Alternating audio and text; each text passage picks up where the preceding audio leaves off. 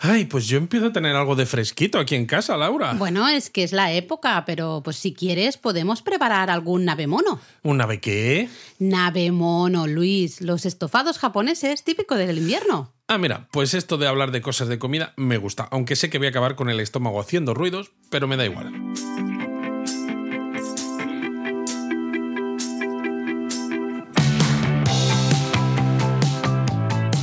Bienvenidos a Japón a Fondo, El podcast sobre Japón de la mano de japonismo. patrocinado por Lexus, Experience Amazing.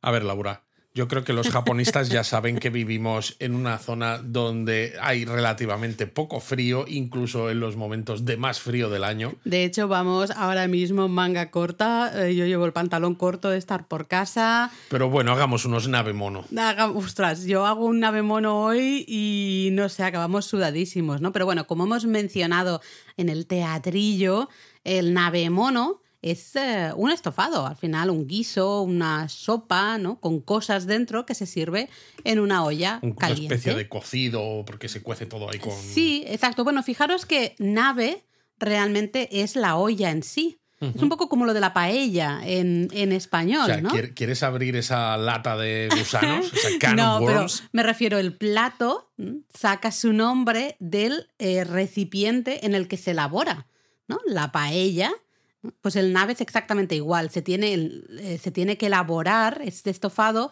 en esta especie de olla que se llama nave. ¿Y si no, qué es? ¿Es un estofado con cosas? Básicamente debe ser eso, sí. Eh, no, los japoneses no son tan estrictos. Realmente, además, es que en el nave mono, ese mono es, es cosa, ¿no? Entonces, Es cosa... el mismo cosa que el de ki mono. Exacto, ¿no? Entonces es el eh, cosa que pones, ¿no? Que haces en, en la olla. ¿no? Con lo cual, cualquier tipo de estofado, cualquier cosa con cualquier tipo de caldo, cualquier ingrediente que pongas en ese nave, ya es un nave mono, ¿no? y ya bueno, es un y nave. hasta aquí el episodio, ¿no? Porque hemos hecho la palabra japonesa, porque hemos hablado de nave mono y qué significa, y esto es el final normalmente. No, hombre, Luis, no, pero podemos hablar de muchas cosas. Y bueno, no sé, podemos hablar. Es que, a ver, nave mono es, una, eh, es un plato súper típico en las casas. Una categoría de platos. Sí, y es es súper, súper típico en las casas, pero luego también como turistas, si os digo platos como el sukiyaki o el shabu shabu o hasta el oden, estoy segura de que muchos diréis, ah, pues esto yo sí Claro, lo vi en sí mi que- viaje. Y o... a lo mejor hasta lo he comido. Exactamente, ¿no? Entonces, bueno, vamos a aproximarnos. Yo creo que todos aquellos que viajéis a Japón en invierno, pues tenéis que probar alguno de estos nave Yo creo que sí. Entonces, por eso, por eso este episodio de Japón a fondo es para tomar apuntes con lápiz y papel. Oh, hacía tiempo que no lo Hacía tiempo que no lo decíamos para que no se os pase ningún tipo de plato nave mono. Pues mira, lo primero que tenéis que apuntar en esas notas con lápiz y papel es, hemos dicho al inicio, que nave mono es como la paella, ¿no? Saca todo lo que se hace en esa olla nave. Pues nave realmente hay de dos tipos diferentes. Tenemos las ollas de barro, que se llaman en japonés donabe, que no es don ave, ¿eh? que ya os estoy viendo. Porque son muy respetuosos, ¿no? Pues, señora, señora olla de barro. No, ¿eh? donabe o las eh, ollas de hierro fundido, pero bastante grueso, que son las llamadas tetsunabe. Bueno, el tetsu, esto ya lo habréis escuchado en muchos sitios, ¿no? Porque también se utiliza para temas ferroviarios, precisamente porque es de hierro, ¿no? Entonces, tetsu.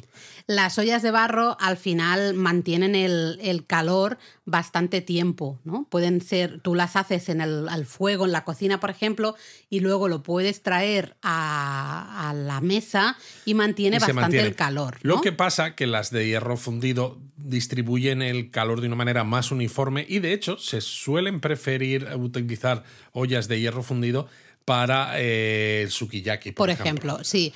Lo importante de, de estos nave mono eh, es al final el hornillo o el, el fuego este, ¿cómo se llama? Como el camping gas. El por camping de gas lo manera, llamábamos ¿no? en España. Esto es muy popular en las casas japonesas. Nosotros tenemos uno. Lo Sí, compramos, pero el lo camping gas aquí, que, ¿eh? que yo recuerdo de cuando yo era pequeño, que se utilizaba al menos en España, lo Es como utilizaban los Boy Scouts. Sí. Exacto, tenía una forma vertical para poner un cacito pequeño Sí. cuando estás de, de excursión haciendo camping. En cambio, Los- el fueguito este japonés. son planos. Eso es. Son planos que tienen más superficie donde puedes colocar, por ejemplo, la plancha de los takoyaki, pero donde puedes colocar también eso, una olla que tenga un diámetro bastante grande. Y es curioso porque a veces pensamos en lo que les gusta a los japoneses comer solos, ¿no? cuando Mm. salen de trabajar, ¿no? El huequito ese que tienen para comer, ¿no? Que lo hemos visto en los sitios de ramen, como el Ichiran, que tiene puestos individuales, o el Coco Ichiban ya de curry, pero les gusta mucho también esos platos que se comen de forma comunitaria En en, la la, mesa. mesa. y todos comparten de un mismo, de una misma olla. Total, y que se elaboran en la mesa, porque ya lo hemos visto también cuando hemos hablado alguna vez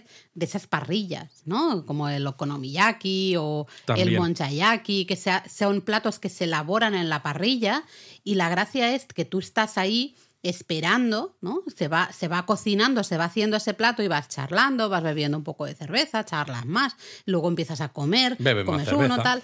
Eh, en el nave, el nave mono, exactamente lo mismo, ¿no? La gracia es justamente tener ese estofado ahí, se van eh, haciendo los ingredientes, porque depende del nave mono, lo podemos echar todo junto, en otros casos vamos echando poco a poco, cada uno, de hecho, se va preparando sus, sus ingredientes, lo que él quiere, es, por ejemplo, si hay carne, pues el punto que quiere de la carne, ¿no? Ese tipo de cosas. Entonces, todo eh, queda, todo se prepara en la mesa, y es que es la gracia de estos navemono, de estos estofados. Claro, y estos estofados son bastante contundentes. Aparte de Mm. tener el hornillo en la mesa, que siempre aporta algo de calor, evidentemente, pues son contundentes tanto por los caldos como por los ingredientes. Por eso son típicos de días fríos Sí. en invierno. De bueno, hecho, es que te, el- calienta- te calientan mucho, Es te da que mucha es energía. al calienta final. el alma. Mm. Oh, qué bonito, Exacto. calienta el alma. Y bueno, eh, aquí hay que decir ¿no? que una primera distinción entre los navemono es parecido a lo que hay cuando hablábamos del ramen, Sí, si te acuerdas, ¿no? sí, que el ramen tiene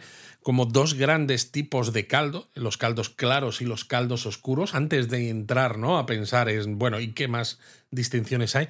Pues con los navemono pasa exactamente lo mismo. Los hay de caldos ligeros y los hay de caldos fuertes. Exacto, los caldos ligeros al final son esos caldos en que tienes un dashi muy suavecito, ¿no? Normalmente, pues ese agua que ha sido preparada con el alga kombu, cosas muy, muy, muy suaves. Sí, que para a veces un ojo no entrenado podría parecer que casi, Casi es estás cociendo los ingredientes en agua sin Sí. nada. Lo interesante de eh, todas estas elaboraciones que se hacen con caldo ligero, ¿no? Con este dashi muy suavecito, a, a veces solo agua eh, que ha sido tratada con el alga kombu, es que luego los ingredientes, cuando tú los sacas del nave, ¿no? De la olla, normalmente los mojas en alguna salsa, una salsa llamada tare. Si quieres, luego podemos hablar un poco Exacto. más de, de las tare. ¿no? Esto es, eh, se hace para que los ingredientes eh, tengan el sabor pues, más puro, ¿no? Que, Mm. que esté un poco menos escondido, si se quiere. Mm. Luego, por otro lado, los de caldos de sabor fuerte, pues eh, tienen bases de,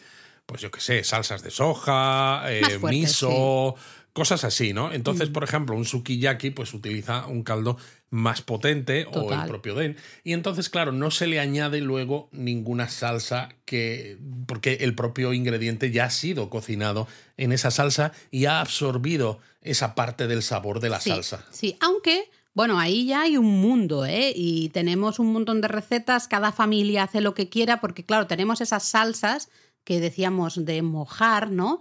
Una salsa típica, pues puede ser una salsa ponzu, que es eh, salsa de soja, ¿no? Y luego cítricos. ¿no? Exacto. Eh, no, luego un poco de, de sake, hasta de caldo de kombu, en fin, puede ser muchas recetas. Puede ser una salsa de sésamo, ¿no? También Muy con típica. sésamo molido, súper típica. El sukiyaki, no sé si lo podríamos llamar salsa, pero si es Ah. tradicional mojar los ingredientes que han estado haciendo En chup huevo chup batido. En huevo Que batido. me encanta el huevo batido. A mí también, y sé que a mucha gente le echa un poquito para atrás. La gente, a ver, yo lo voy a decir aquí, lo siento, gente. A veces sois un poco tiquismiquis con la comida, porque mismamente un huevo frito, por ejemplo, Exacto. anda que no, deja está de ser lo mismo, ¿no? Y lo que es la yema, ¿no? Cuando lo haces para que la yema eh, se pueda mojar con el pan, no está nada cuajada ni nada, y no pasa nada. Mm. O sea, es normal. Pues el huevo batido, pues también. Luego hay, aparte de salsa, puede haber algunos ah, como acompañamientos, ¿no? Puede ser, hemos visto desde ajo rallado a eh, oroshi, por ejemplo, ¿no? El momiji oroshi, que no deja de ser rábano, el daikon rallado con algo de pimiento rojo. Hemos visto también sésamo tostado, eh, shichimi togarashi, ¿no? Esas siete especias, en fin.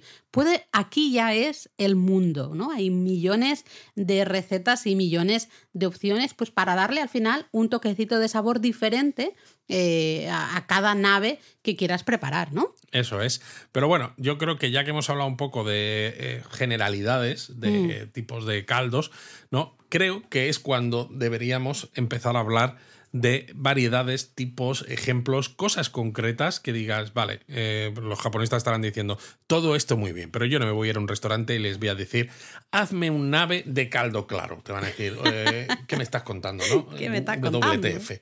Entonces, por ejemplo, yo creo que en invierno hay que empezar con el Oden. Bueno, claro, yo creo que es el Oden siempre decimos, y eso siempre hago la broma, de que cuando se coloca los puestecillos del Oden, es como cuando en España el corte inglés dice ha llegado el otoño, ¿no? Ha llegado la primavera, ha llegado. Pues aquí es ha llegado el invierno. Sobre todo, además, porque el Oden es ubicuo, ¿no? Mm. Hay restaurantes especializados, evidentemente, los puestecillos estos que tú dices en calles comerciales, eh, ¿no? Shotengai y, y, esto. Y tiendas de conveniencia. Es que ahí es ah, donde quería yo llegar. Mm. Que precisamente las tiendas de conveniencia en la zona de las cajas, donde tienen normalmente pues el pollo frito este que ahora está tan de moda, tienen algunas otras cosas que puedes comprar ahí que te calientan en el momento. Cuando llega el invierno, tú ya sabes que ha llegado el invierno porque esa zona de las cajas tiene las, eh, bueno, como esos, esas ollas o esos recipientes con los diferentes ingredientes del Oden. Entonces, cuando el Convini te ofrece la posibilidad de comprar Oden,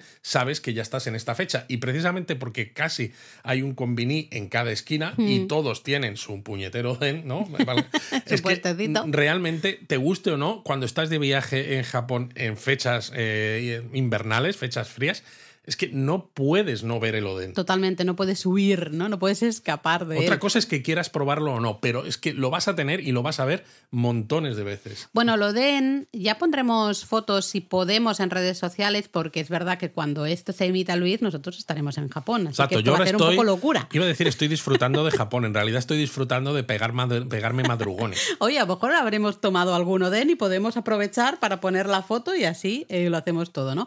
Pero tú has dicho varios ingredientes ingredientes. Bueno, básicamente lo den, tenemos un montón de ingredientes diferentes eh, que se están ahí eh, haciendo, haciendo chup chup en un caldito muy suavecito, en un dashi muy, muy, muy suavecito. Puede tener un puntito de sabor a soja, pero suele ser un dashi muy suave. Exacto. ¿Qué ingredientes tenemos? Bueno, varían muchísimo según la región, pero especialmente nos vamos a encontrar muchos pasteles hechos de pasta de pescado. Ya sabéis que esto les encanta a los japoneses. Exacto. A veces vais a ver que hay 200 millones de cosas en el Oden y son todas las mismas. Total. Porque son formas distintas, pero casi todo pasteles de pescado. Yo esto es una anécdota un poco, bueno, que, siempre cuento, pero la primera vez que estuve en, Kioto hice un homestay en Kameoka, las afueras de Kioto, y tomamos, tomé Oden por primera vez. Yo no conocía el plato. Pensad que estoy hablando de hace 23 años, no tenía ni idea de la vida, de nada.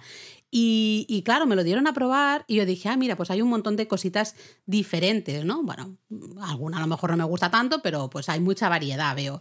Y claro, empecé a comer de aquí y de allá y todo me parecía igual, porque eran todo puñeteros pasteles de estos de pasta de pescado. Y sobre todo porque la gracia de esto del Oden es que, claro, estos pasteles de pasta de pescado absorben mm. mucho el líquido del caldo. Que por cierto es una de las razones por las que hay que tener cuidado al comerlo.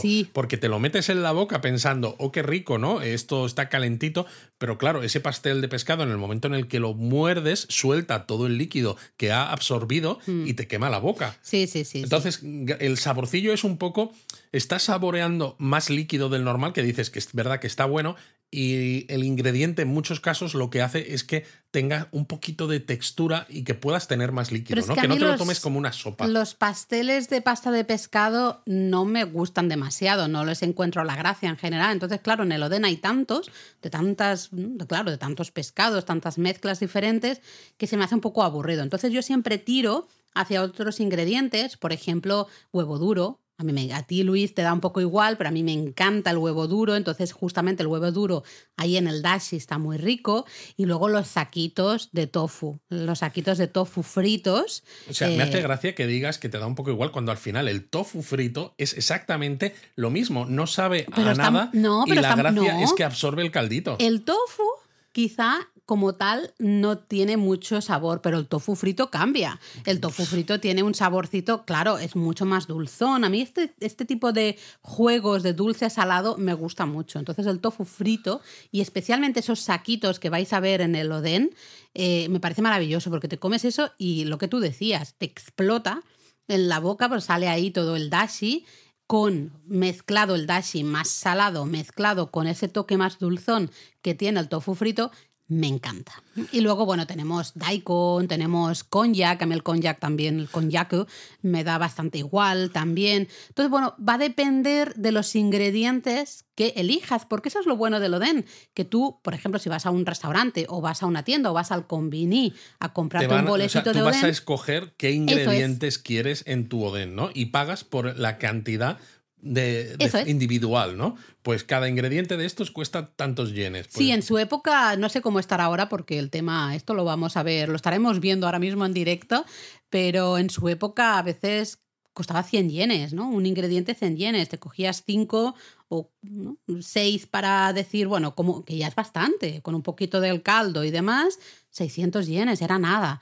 Estoy convencida de que este año ha subido bastante el precio, bueno, ya lo contaremos en, en redes sociales, ¿no? Pero bueno, es a mí eso me gusta, de que puedas escoger eh, qué ingredientes quieres. Entonces yo huyo de los pasteles de pasta, de, la, sí, de pasta de pescado, huyo bastante de esos y me voy a, otras cosas que me gustan un poco más. Lo curioso es que muchas veces esto se complementa con un poco de mostaza japonesa, ¿no? Precisamente porque el sabor al final es tan sutil, ¿no? Y sobre todo porque es tan plano, en cierto modo, que a los japoneses les gusta añadir un poquito de. Digo plano porque cuando comes cuatro o cinco, al final, como casi todos están hechos de lo mismo, ¿no? Y al final es el caldito el que sigues comiendo, pues dices, bueno, entonces para darle ese puntillo en el paladar un poquito más.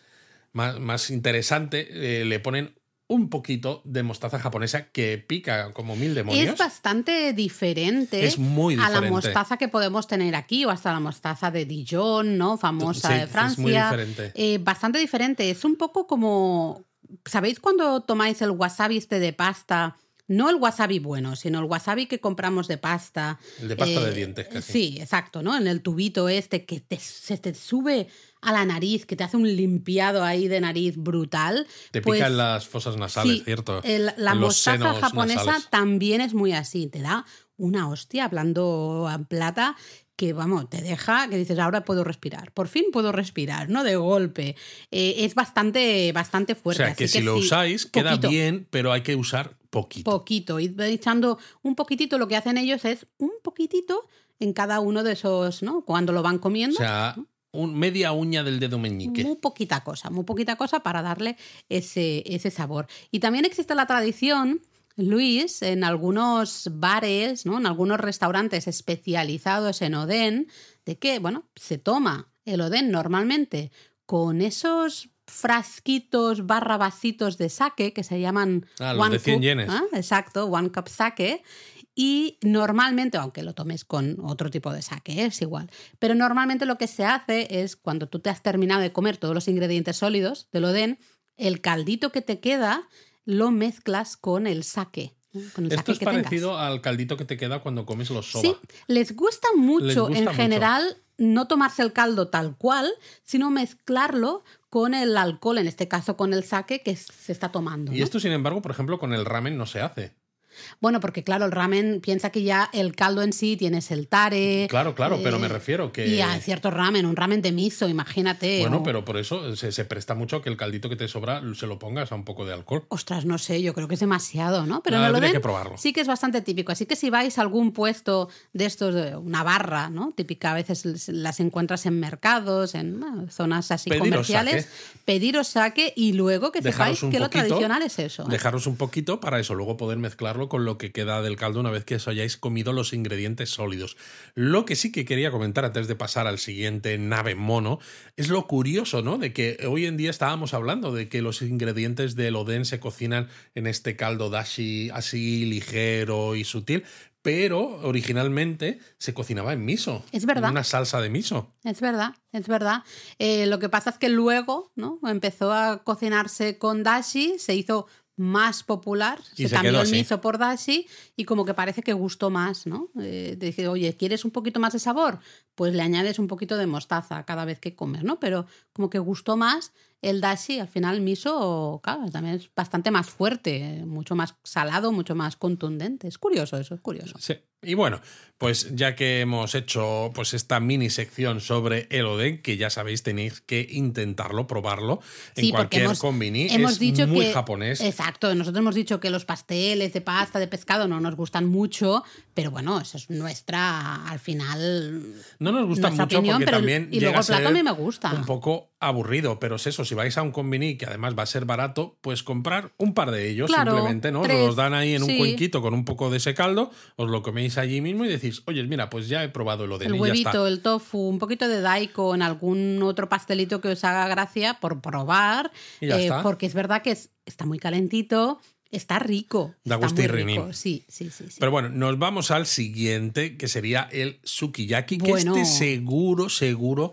que os suena. Bueno, a lo yo- mejor no sí. lo considerabais nave mono, a lo mejor lo habéis comido fuera de invierno, porque es verdad que también es muy popular, pero para mí pasa un poco como, o sea, con este y con el shabu shabu, como pasa a veces con la fondue que cuando tú eres un turista, un visitante Mm. extranjero y estás en Suiza, por ejemplo, pues quieres comer fondue en cualquier momento del año. Y yo recuerdo, ¿no? Cuando tuve que ir a Zurich eh, por trabajo, cuando trabajaba en Google, pues claro, la gente allí te comentaba que se lo tomaban un poco a risa, en cierto modo, Sí. porque claro, la fondue precisamente, ¿no? Es un nave mono, en cierto Sí, modo. sí, total. es un plato más para fechas en las que hace frío, Claro. no tanto para verano, pero claro, tú llegas como turista y dices, estoy en Suiza, pues me quiero comer una fondue, aunque esté haciendo aquí 35 grados de, de temperatura. Y con el sukiyaki, pues pasa un poco eso. Es un plato muy popular que además eso de, el hecho de comerse en la mesa hace que, que sea muy entretenido, ¿no? muy social, Mm. está rico. Y claro, pues lo pides en cualquier momento del año. Sí, sí, sí. Eh, en este caso se trata de una olla de hierro. Tiene que ser, eso sí, poco profunda. Vamos a ir añadiendo caldito, no va a ser todo el caldo de golpe. Bueno, nosotros en casa a veces lo hacemos todo el caldo. Nosotros de somos golpe, unos locos. Pero en los restaurantes normalmente van haciendo ¿no? poquito a poco para no machacar demasiado. Poquito Y- a poquito, suave, suavecito. Exactamente. Y vamos añadiendo normalmente carne de ternera, ¿no? En, en así cortada en lonchas Muy, muy, muy fina. finitas, muy, muy, muy finitas. Y luego, pues otras verduras, otros ingredientes, ¿no? En una mezcla. Esta sí, más potente, esta tiene mucho sabor, que normalmente lleva salsa de soja, azúcar y mirin. Y esto del azúcar sorprende a mucha gente. Hay gente que siempre nos dice, cuando vuelve de Japón, dice, he encontrado que hay muchas salsas, muchas cosas dulzonas. Ya sé que tú te ríes de mí, pero mucha gente nos lo comenta, ¿no? Y es que es verdad. es eh, que el azúcar se usa mucho se usa mucho en la en las cocina. salsas, sí. Muchísimo, porque a los japoneses les gusta ese contraste también dulce-salado, ¿no? Y usar un poquito esa salsa. Jo, fíjate, aquí estamos hablando de un caldo con azúcar, que eso se va caramelizando. Eh, Bueno. Sí, al final, cuando terminas, Al final sí, cuando el está bastante caldo... caramelizado. Claro, porque se ha ido evaporando Claro. todo el contenido líquido de la salsa y es verdad que al final queda, Es muy potente queda- al eh, queda final, muy ¿no? potente. Y además tenemos en la web, en japonismo.com, una receta Sí, que es la que para que hagáis el sukiyaki en casa. Sí. Lo más complicado para hacer el sukiyaki en casa fuera de Japón va a ser encontrar una carne buena que sea de, apropiada para el sukiyaki, porque ¿no? Tú has dicho que la carne tiene que ser finita, pero evidentemente la carne también tiene que tener una cierta cantidad de grasa, Mm. que parte de la grasa ¿no? se suelta al caldo, con lo cual luego lo que sigues cocinando Más potente, todavía más potente. es más potente. Y muchas veces, ¿no? Lo que nos ha pasado a nosotros es relativamente fácil de encontrar carne de carpaccio, por ejemplo, Mm. pero claro, la carne de Es carpaccio magra, es muy magra, entonces Sí. no tiene ese, esa componente grasa. Si a lo mejor pues eh, compráis una una, una, pieza entera de carne que tenga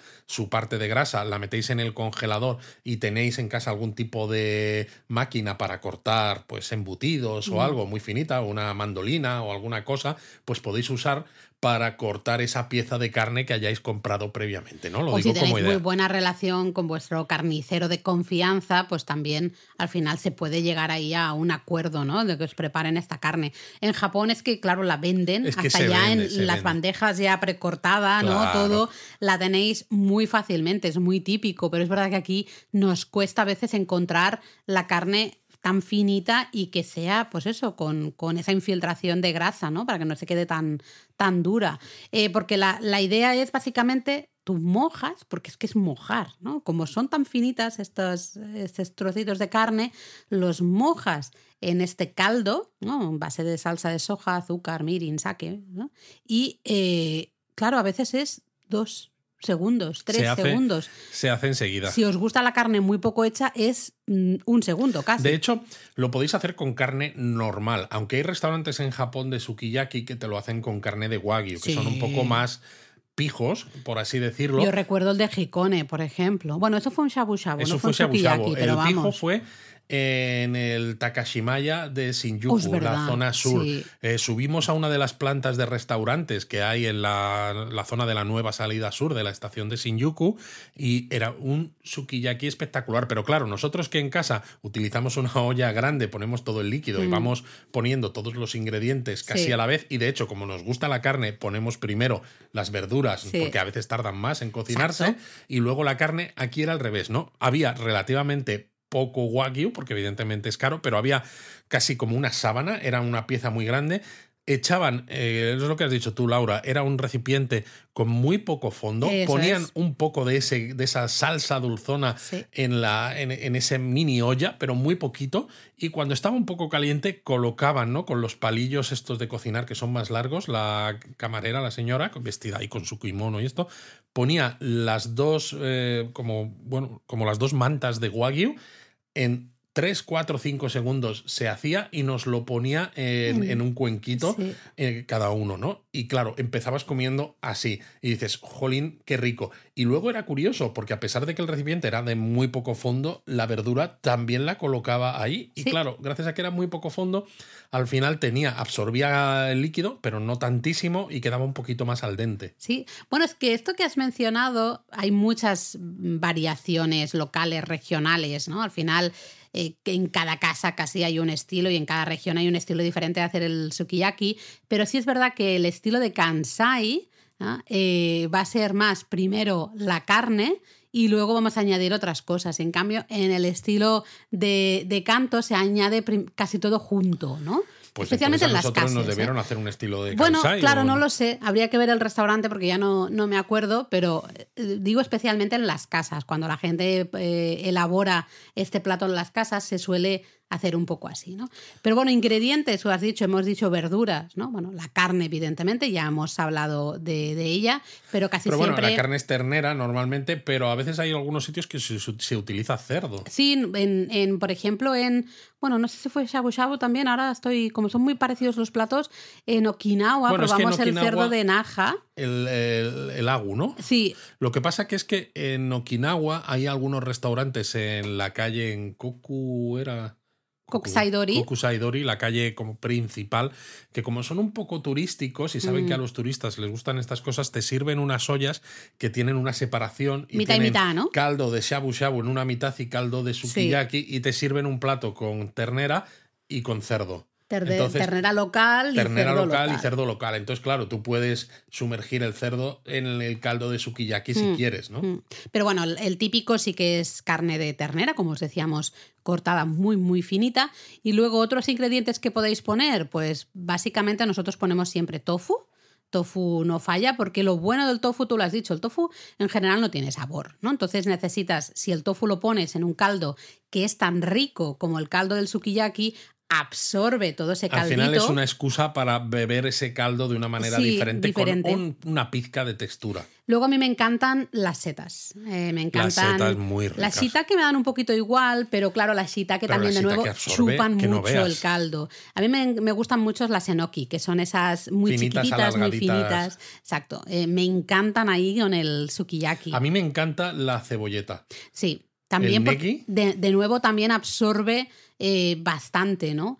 Ah, podéis poner colchinas y verduras de, de hoja verde. Y luego mm, también, nosotros no somos muy fans, pero existen esos fideos de, hechos de konyaku, que son, se pusieron muy de moda los, los shirataki, ¿no? Se llaman. Shirataki, sí. Eh, se pusieron muy de moda hace unos cuantos años eh, entre la gente que iba al gimnasio, dieta, se cuidaba mucho el cuerpo, porque claro, son fideos, al final te llenan bastante y en cambio pero no aportan calorías. no aportan nada de nada. Es verdad que el fideo, si lo comes solo, eh, no sabe absolutamente nada, es peor que el tofu y todo, no Exacto, tiene ningún tipo de sabor. Entonces, claro, por eso se pone en el sukiyaki, porque al menos de nuevo absorbe ese saborcito del caldo y pues está, al menos ahí está más rico, ¿no? Y al final, Luis, bueno, he visto también algunos sukiyaki que a veces ponen mochi, alguna cosita Madre así.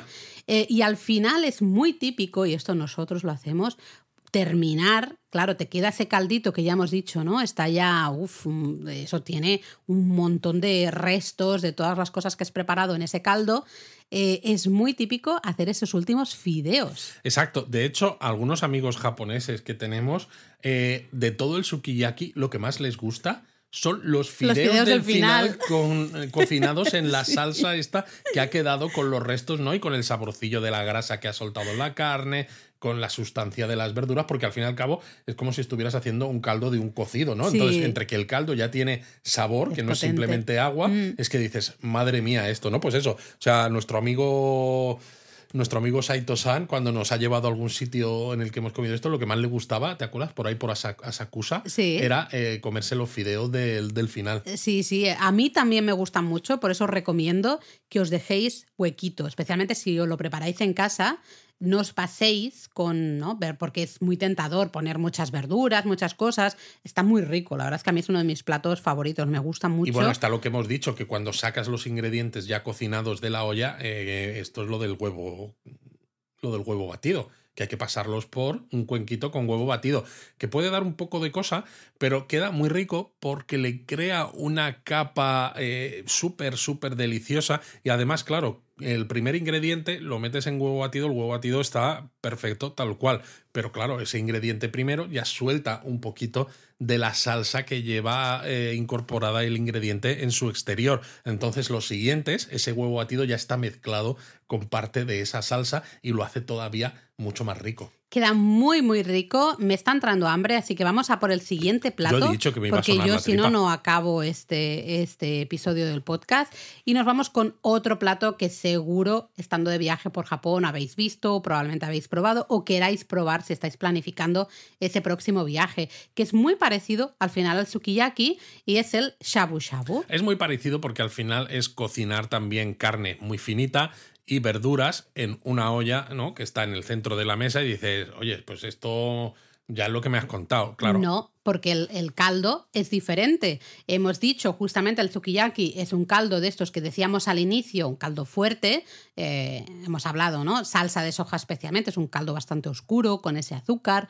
En cambio aquí en el shabu shabu tenemos un caldo que básicamente es agua normalmente con kombu, con ese eh, el alga kombu que le da ese puntito de sabor, pero no deja de ser básicamente un caldo hiper mega ligero, ¿no? Solo agua con eh, el alga kombu, súper ligerito. pero muy, muy, muy ligero.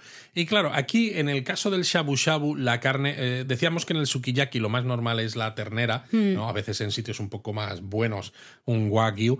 Aquí es muy común utilizar ternera y en algunos sitios de shabu shabu un poco más top también utilizarán wagyu, pero sí que hay mucha más variabilidad entre la proteína que pones en el shabu shabu, porque por ejemplo en Kagoshima, ¿no? en toda la zona de Kyushu, que es típico el cerdo negro, que están muy orgullosos de su cerdo negro, un cerdo ¿Cierto? de más calidad. El shabu shabu prácticamente lo vais a encontrar casi siempre de cerdo, pero es que también los vais a encontrar de cangrejo, de pollo, de. Bueno, eh, aquí hay mucha más variedad. Entonces tenemos este caldito suave, este dashi muy, muy, muy suavecito, que básicamente es eso, agua y alga kombu. Y lo que hacemos es sumergir, por ejemplo, de nuevo, un trocito de esa carne, ¿no? Esa carne cortada muy, muy finita, lo sumergimos durante unos pocos segundos.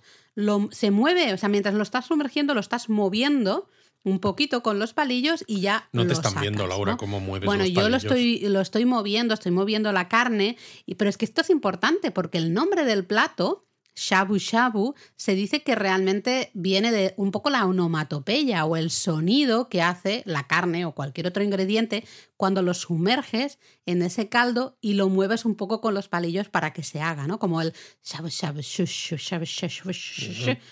Más o menos de ahí viene el, el nombre. Entonces Pero- tú vas haciendo todos esos ingredientes básicamente de esa manera. Lo vas sumergiendo en ese caldito, le das un poquitito, lo mueves un poco con los palillos y a comer. ¿Y cómo se come? Pues bueno, primero iba a decir Ah, que perdón. hay el, el resto de ingredientes que se usan aquí son muy parecidos al sukiyaki, Sí, ¿no? Las eso. verduras, porque vais a tener también tofu, también esa colchina, pues cebolla, Ah, zanahorias, es verdad. Bueno, También sí, para el sukiyaki también hemos dicho, no hemos dicho zanahorias pero y también, ¿no? las tanto shiitake como las enoki, etcétera, ¿no? Entonces, al final, esto es muy parecido con la opción de proteína que cada uno quiera o que cada uno sea que, la que sea más frecuente en la zona que esté visitando. Y al final aquí, pues cuando el ingrediente está cocinado o la carne le has hecho el shu shu shu este moviendo, pues lo sacas y tienes un tazoncito con, sans- con salsa o bien ponzu, que es una salsa, ya hemos dicho, ¿no? Eh, una base de soja, pero también con un punto cítrico, o con salsa de sésamo. Exacto. Entonces sumerges y comes. Entonces, claro, es es muy diferente, aunque sea tan parecido al sukiyaki, Mm, porque el sukiyaki, el, ingrediente diferente. ha absorbido el sabor del Sí. caldo en el que se cocina. Aquí el ingrediente, digamos, que sabe más, el- lo que es el, la parte sólida, pero sin embargo está napado con esa salsa que en el otro caso no. Bueno, lo que pasa es que, a ver, la idea de la salsa es mojar un poquitito. poquito, ya, que a pero- veces pero nosotros bueno. nos pasamos y de, "Buah, pintas ahí todo el ingrediente porque la salsa de sésamo está buenísima, el ponzu está buenísimo. Y es verdad que son tare estas salsas que me gustan muchísimo y a veces me tengo que controlar, ¿no? Dices, a ver, no te pases porque si no solo sabe a salsa de sésamo, solo sabe a tare cuando la carne como Claro. tal ya está muy Lo buena, que es curioso es que a veces en casas es más frecuente hacer sukiyaki que shabu shabu. Shabu shabu no se hace casi nunca en las casas. Eh, en todo caso, restaurante, sí, y hay muy buenos restaurantes de shabu shabu de, con ingredientes de gran calidad y evidentemente también, claro, precios también ahí mm, Hombre, importantes. claro. Eh, en cambio, el, sukiyaki sí que es más común hacerlo en casa. También hay restaurantes, evidentemente, pero ¿no? ahí sí que hay una diferencia. Entonces, bueno, ya que vamos de viaje, pues vamos a aprovechar todos estos restaurantes que hay de shabu shabu y hoy disfrutarlos, ¿no? Em, bueno, de hecho, tanto el sukiyaki como el shabu shabu son, alguien podría pensar que son platos uh, de hace miles y miles de años, tradición milenaria de la gastronomía. No empecemos, ¿eh? Eh, realmente no, son platos que surgen, claro, en el periodo Meiji, cuando se levanta esa prohibición de comer carne y empiezan a surgir un montón de recetas basadas justamente en, en carne. Me acaba de sonar la Lo he tripa. oído, no sé si se habrá oído por aquí, Madre mía, qué vergüenza.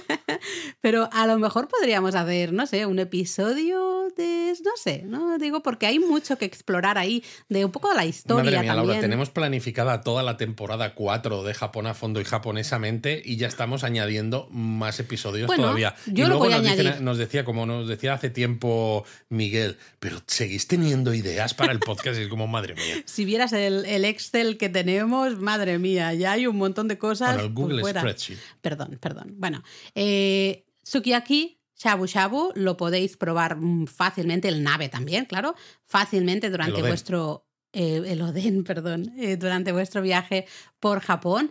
Pero hay otro nave muy curiosón. Hay un ave muy curioso que a lo mejor dices, no lo hemos probado, no lo hemos visto, pero seguro que lo habéis eh, escuchado, habéis oído hablar de él, que es el chanconabe. El chanconabe es la comida típica de los luchadores de sumo. Y es la comida típica porque lo comen muy a menudo para ganar peso. Exacto. Porque los luchadores de sumo, eh, salvo alguno que hemos visto a veces, ah, me acuerdo que había un checo hace, hace años que estaba, era un tirillas, el, pobre. Y era, estaba bastante fibrado, pero. Estaba fuerte, pero, no estaba gordo, digamos. Pero no estaba gordo. Pero mm. claro, los luchadores buscan ganar peso porque también cuesta más así moverse y también eh, es parte del. Es parte del deporte. Sí, que siempre decimos están gordos y digo gordo no como insulto ni nada, ¿eh? No, descripción, tienen un, mucha grasa, pero luego tienen unos músculos impresionantes. ¿eh? No, no, pensemos que solo están, ah, solo gordos, solo grasa y ya está. No, no, los tíos están eh, súper, súper fuertes. ¿no? Entonces, claro, necesitan una comida que les aporte justamente mucho. Efectivamente, aquí este, este nave, este estofado de invierno, pero que en este caso para los luchadores de sumo sí que Lo comen siempre. ¿eh? comida para de siempre. la base del caldo pues es un dashi o bien un caldo de pollo con sake o mirin para darle mm. sabor, pero no es como otros platos, otros naves que sí que tienen más o menos pues unos ingredientes más o menos Una receta más fija, ¿no? En mm. este caso, realmente, el chanco nave es un nave que tiene infinidad de ingredientes. ¿Por qué? Porque es eso, tienes que comer mucho para ganar mucho volumen y mucha grasa. Entonces es, pues, ¿qué es lo que tenemos para echarle al bueno, nave? Claro, es que puedes tener pues todo para adentro. Cualquier fuente de proteína va a ser válida, ¿no? Entonces, normalmente te encuentras en un mismo chanco nave, te encuentras pollo, trozos de pollo, te encuentras pescado, que puede ser el pescado tal cual, los trozos de pescado, así a veces enharinados y fritos y metidos en el nave, a veces en albóndigas, ¿no? Eh, te encuentras tofu, te encuentras evidentemente carne de ternera, un montón de verduras diferentes, marisco, hemos llegado también a encontrar.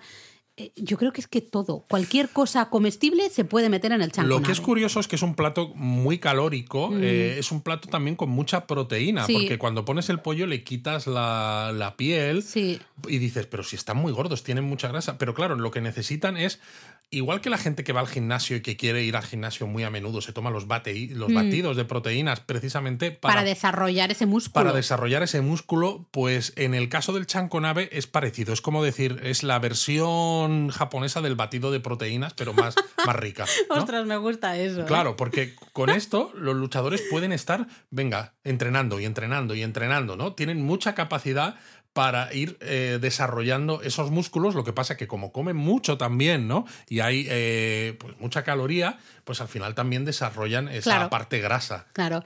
Como en el caso un poco anterior, también es bastante habitual terminar con fideos. Aquí especialmente nosotros hemos visto mucho fideo sudón.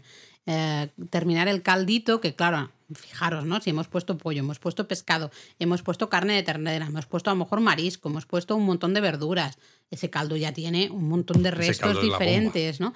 Eh, le ponemos ahí uno sudón, como si no hubieras comido suficiente, terminas con unos fideos sudón mojaditos en ese caldito, están muy buenos, pero este nave es especialmente potente. Es, una bomba realmente. Tú has dicho al inicio que a lo mejor lo habían visto, pero o les sonaba, pero no lo habían visto.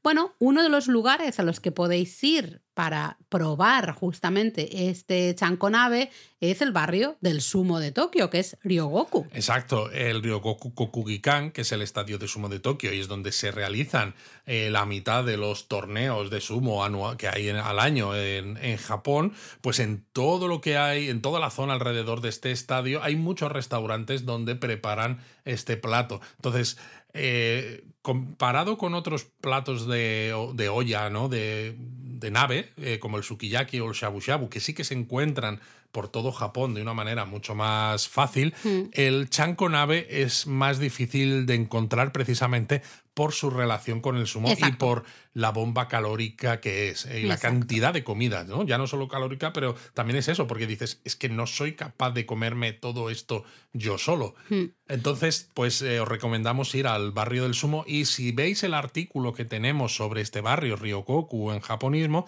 el mapa que hay incluido en ese, en ese artículo, pues tiene restaurantes donde podéis comer chanconave. Eso es, y podéis hasta ver fotos de bueno, nuestra experiencia ahí comiendo nave. Exacto, porque hemos ido a comer nave. Claro que sí, hay que probarlo si, todo. Si yo estoy un poco gordo, ha sido por el chanco nave de hace, de hace tiempo. ¿eh? No es porque yo sea un comilón, no, no. es el nave. Ahí está la explicación. Pero bueno, decíamos chanco nave, específico para los luchadores de sumo. Decíamos shabu shabu, realmente mucho en restaurantes. En las casas no se elabora tanto. El sukiyaki sí que se elabora en las casas, pero ya es un caldo fuerte. Y el eh, oden, hemos dicho, normalmente la gente va comprando, ¿no? Esos Sí. ingredientes, ya lo, lo compra casi hecho, en todo caso se lo comen en casa, pero lo- ya lo compras todo hecho. ¿no? Realmente el nave más popular en las casas, el que sí que se hace, eh, de hecho casi a lo mejor todos los fines de semana, es una comida muy sencilla, muy fácil de elaborar, sería el que se llama el yosenabe, ¿no? que es un nave que Claro, se elabora... porque lo saben hacerlo. Exacto. Entonces yo sé, Yo nave. sé, nave. Eh, se elabora en ese donave, que recordad que hemos dicho, ¿no? Esas eh, ollas de ¿Arcilla? de arcilla, ¿no? las más tradicionales. Y básicamente es lo que hay en la nevera, lo metemos en una olla y ahí va haciendo chup chup y nos Esto, lo vamos un compañero de trabajo que yo tenía en mi primer trabajo lo llamaba eh, el estilo este de comida a la porca miseria. Bueno, es un Porque- poco eso, porque ¿no? es como, ¿qué es lo que hay? Pues me queda de esto, de esto y lo otro, pues topa dentro. Eh, de hecho, el, el verbo yoseru, del que viene este yosenabe, significa juntar. ¿no? Entonces es, pues eso, recopilar varias cosas que tengas aquí y allá, las pones en una olla, porque realmente todo vale para el yosenabe. Cualquier ingrediente que tengas, lo metes y ala, a disfrutar, ¿no? Y tienes un plato muy rico y encima muy rápido de hacer, porque casi no tienes elaboración realmente, solo preparar los ingredientes. Totalmente. O sea, estamos hablando, por ejemplo, pues eso, de pollo, de lo que sea que tengas. Si tienes algo de pescado, si tienes algo de gambas, si tienes mejillones, etcétera. En verdura, pues lo mismo de antes, ¿no? Colchina, zanahoria, cebolleta, eh, setas, pues shiitake, enoki, tofu, eh, no sé. pues Lo que quieras. Todo lo que haya en la nevera puede ir luego- para adentro. El caldo más típico normalmente va a ser un caldo dashi. Este es el más típico porque también es el más sencillo. Un dashi típico con alga kombu y, y copos de bonito katsuobushi. A veces hay gente que le añade algo de salsa de soja, un poco de sake, un poco de mirin. A veces hasta hay gente que le añade un poquito de miso. Eso ya va a cada familia. Cada casa tiene un poco... Ya ni siquiera me atrevo a decir recetas. Al final, es en muchos de los lo que caldos, nos apetece. Y si veis la sección de recetas de, de nuestra web en japonismo, pues veréis que muchos de los caldos que se utilizan para los donburis, por ejemplo, ¿no? El, el katsudon, el gyudon, utilizan eso, el azúcar, el mirin, el sake, la salsa de soja Mm. y luego el dashi, ¿no? Que es este el agua con el kombu y el katsubushi. Entonces, Mm. al final es utilizar estos ingredientes básicos ¿no? Con el miso que tú has dicho en este caso también, eh, de manera, pues, libre. ¿Que solo quieres poner mirin y sake? Pues vale. ¿Que quieres Solo quieres añadir dashi, pero con un poquito de miso? Que dices, ah, pues mira, pues también. Es Eso decir, es. las combinaciones que tú quieras de estos ingredientes básicos, que son los que además los japoneses están acostumbrados en su, por su paladar y por también los ingredientes que tienen en su despensa. Que son los básicos de cualquier claro, despensa. porque son muy básicos, entonces los puedes hacer siempre. Por eso es un, es un tipo de nave que se cocina fácilmente en casa, porque la base, ¿no? Que es ese caldo donde cueces todos los ingredientes sólidos, realmente es que todos los japoneses tienen esos ingredientes en su casa. Si decíamos que en los anteriores se podía terminar el caldo con fideos, en este caso es bastante habitual terminarlo con arroz. Claro. Cocinar el arroz en ese, en ese caldo sobrante, aunque creo Fabuloso. que en muchas casas a lo mejor ya es demasiado, ¿no? Eh, Uf, demasiado, pero es- sí que es bastante tradicional. Eh, hay muchos más nave, porque decíamos al inicio que hay mucha variación según eh, la región, ¿no? Hay muchas recetas, muchos naves eh, típicos. No sé, me acuerdo, por ejemplo, del motsunabe, que es ¿no? de, de la zona de Fukuoka, por, Por ejemplo. ejemplo.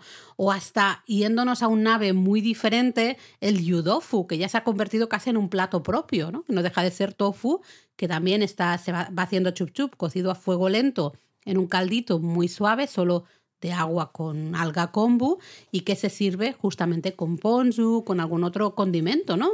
Es un nave. Al fin y al cabo, lo que pasa es que ya se ha convertido en un plato, digamos, propio. Totalmente. Y luego, sobre todo, están las variedades regionales, que esto también pasaba cuando hablábamos del ramen. ¿Por qué las variedades regionales? Pues porque, claro, hay ciertos ingredientes, Sí. eh, ciertos, sobre todo, productos de proteína que son específicos de ciertas regiones, ¿no? En Hokkaido, por ejemplo, les encanta el salmón y tienen buen salmón, pero en Hiroshima, si habéis ido por toda la zona de entre Hiroshima y Miyajima habréis visto las granjas de ostras, por ejemplo. Entonces dices, aquí pues vamos a usar un- la ostra como base para un nave mono. Sí. Entonces, claro, hay muchas de estas variaciones regionales que dependen de, de esos ingredientes y bueno, si os apetece y estáis viajando por Japón, fuera de las grandes ciudades sobre todo, y dices, oye, tengo curiosidad, ¿no? Ya que hace fresquito, quiero probar una especie de estofado de estos invernales, pero con alguno de los ingredientes típicos de la zona, pues bueno, pues probadlo, ¿no? Preguntad y, y que os recomiende. Preguntad en el hotel, por ejemplo. Sí, sí. Eh, Luis, vamos a tomar un, un nave de fugu, por ejemplo. Por ejemplo. En, en la zona sur, entre Kyushu y, y- y al final de Honshu. Por ejemplo. Vamos por ahí, nos tomamos. Estaría bien. O, por ejemplo, si nos vamos a Tohoku, que en el artículo sobre la región de Tohoku hablamos del kiritampo nave. Es verdad, que el es kiritampo. muy famoso, ¿no? Bueno, es que el kiritampo es un ingrediente muy típico de, de esta región que es como. Es un poco complicado. Es un arroz, Un arroz que- muy hecho como mochi, pero sin ser mochi, pero sí. ¿no? va Para- metido para en un palo y va asado, Sí. pues aquí se guisa, ¿no? Con un caldo que lleva pues pollo, perejil, cebolla, konyaku, etcétera. En Akita es muy típico el Muy, ¿no? Entonces sí. dices, jo, pues mola, ¿no? Mola estar en diferentes zonas de Japón y comer este tipo de sitios. Mira, Así que me- vámonos de viaje. Me está entrando hambre, así que venga, vamos a hacer la maleta, eh, que si no, no nos da tiempo para. Japonismo Mini. He tenido que dejar un rato aquí, Laura, por el, el ruido del estómago.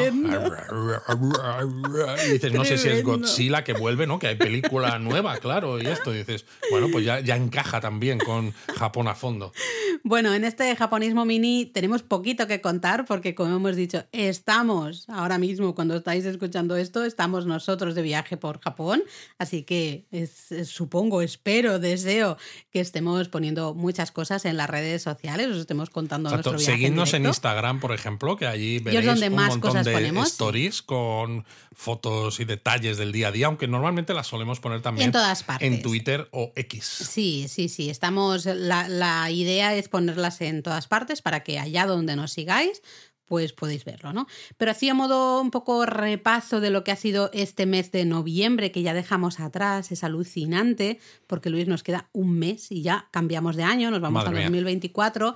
Eh, bueno, hemos disfrutado de esas dos grandes celebraciones de noviembre en Japón, como es el Shichigo-san por un lado y el Torino Ichi. Efectivamente, dos grandes celebraciones y además de esto, pues hay que decir, si en el último Japón a fondo hablábamos de que México se había bajado de la Expo de Osaka, ahora creo que ha sido también Estonia, ¿no? Y parece ser que hay problemas porque es eso, están tardando mucho en construir los pabellones. No hay nada construido. Entonces, Eh, hacemos un poco una apuesta. Ya sé que esto de jugar es malo, no, no queremos eso, no nos Sin jugamos dinero, nada. Exactamente. Pero, oye, apuntados a Discord, lo, hay que ponerlo en Discord y votad. ¿Creéis que se va a celebrar la Expo de Osaka de 2025 o se va a cancelar definitivamente? ¿Tú qué votas, Luis? Yo creo que algo se hará porque creo que les daría demasiada vergüenza eh, no hacerlo. Pues yo creo que se va a cancelar. Yo creo que no se va a hacer porque esto está eh, abocado al fracaso absoluto. Eh, queda un año y ni siquiera un año y medio, pues vamos a decir un año y medio y no hay nada construido. Eh, esto, mm, vamos, yo creo que México y ahora me dices Estonia, pues han sido los primeros valientes en decir, bueno, mira, voy a usar cualquier otra excusa de tengo otras cosas, tengo necesito hacer no sé cuántos, tal, no podríamos hacerlo bien y creo que van a ser varios los países que van a empezar a decir, bueno, tal como está el patio, me parece que mm, hasta luego. Veremos, veremos. Eh, ¿Hay algún comentario, Laura? Bueno, a ver, claro, entended que estamos grabando esto con un poquito de antelación para que, claro, lo hemos dicho, estamos en Japón ahora mismo. Sí, y no nos íbamos a llevar los micrófonos, el ordenador para montar el episodio, etcétera, etcétera. No, porque además mucha gente me dice, ah, me meto en tu maleta y siempre tengo la excusa perfecta. Les digo, es que vamos solo con maleta de mano. Exacto. Vamos con la maleta Entonces, chiquitita, a no, ser cabéis. que queráis que os metamos hechos cachitos, como si fuéramos unos psicópatas, pues claro, es que no cabéis. Pero mira, sí que un comentario que me hizo mucha ilusión y que siempre comentamos de eh, gente que nos deja comentarios en Evox o en Discord especialmente, pues mira, aquí en Twitter o en X, ¿no? Y Coco nos comentó, eh, hablando del el episodio, la segunda parte de la línea Yamanote, pues que era su línea favorita de tren, Exacto, esto nos gusta. Lo práctico que es, de que te deja en todas partes, allá donde quieres ir, la Yamanote casi casi siempre te lleva y le parecía pues eso su línea favorita. Así que ahí queda dicho. Nos gusta mucho eso, cuando compartís experiencias personales que, que os recordamos gracias a estos episodios que hacemos, porque bueno, es una manera de que nos contéis lo que os estamos hablando en estos episodios, que no estamos simplemente aquí pues dando la chapa También. y siendo unos pesados, que También. también, sino que, bueno, que os, os, os rememora esos momentos maravillosos de vuestros viajes por Japón. ¡Ay, qué poético te ha quedado! ¿Y vamos con la palabra japonesa? ¿Cuáles? Bueno, a ver, hemos empezado Nabemono hablando... no puede ser, porque ya lo hemos ya lo hemos explicado, pero hemos empezado con el oden, que yo creo que lo hemos vendido un poco mal el plato, perdón, ¿no? Comentando que hay muchos pasteles elaborados con pasta de pescado. Que seguramente alguno lo conoceréis esto por el nombre de surimi, porque es bastante frecuente encontrarlo también fuera de Japón. Exacto. Pues en Los Japón... palitos de cangrejo, por ejemplo, esos típicos que al menos en España sí que se venden un montón Sí. y que no dejan de ser una pasta de pescado. Básicamente, eh, pues en Japón es muy, muy típico esto y se llama kamaboko. Lo vais a ver mucho, kamaboko. Básicamente es lo que tú has dicho. un- eh, al final, cualquier producto del mar procesado, ¿no? Eh, como Es- en forma de, es de un surimi. producto, es un, procesado, exacto. Sí, sí, que sí. luego- oh, que sana es la comida japonesa. Lo toma. que se hace es un puré realmente de pescado. Normalmente se usa pescado blanco, pero bueno, puede, hay muchos tipos de camabocos diferentes. A veces se le añade algún saborizante artificial, depende un poco del tema. Lo que se hace con esa pasta, ¿no? con ese puré, es cocerlo al vapor hasta que queda muy cocido, es decir, muy firme, y ya tiene esa forma de pastel de pescado. Y ¿no? es entonces cuando se puede, por ejemplo, cortar en rodajas Mm. y se sirve pues sin calentar o frío, sí. eh, con varias salsas, o se agregan a varias sopas calientes, eh, pues arroz, platos de fideos, etc. Bueno, o aquí el- en, el, en el nave, ¿no? Y especialmente en el oden, pues son muy típicos. Quizá un eh, kamaboko que conozcáis mucho, eh, creo que cuando hablábamos del ramen, justamente hablamos de él, que es ese Naruto. Exacto, porque al final, claro, le podéis dar la forma que queráis a este pastel de pescado. Y de hecho hay veces que se hacen, pues, eh, se hacen formas semicilíndricas, por ejemplo, también para el kamaboko. Sí, sí, espiral, por ejemplo, bueno, semicilíndrico que dices tú, el espiral así del, del Naruto típico del ramen. Luego hay kamabokos eh, rosados, ¿no? Ellos dicen rojos, pero bueno, son más bien rosados y blancos, típicos de los echiriori, ¿no? Justamente de esa comida de Año Nuevo. Es imposible escapar al kamaboko cuando uno vive en, en Japón. Imposible. Siempre os vais a encontrar alguno de estos eh, pasteles hechos con, elaborados con ese puré, ¿no? Con esa pasta de pescado que ha sido cocido al vapor y luego, pues bueno, se, se añade a muchos sitios.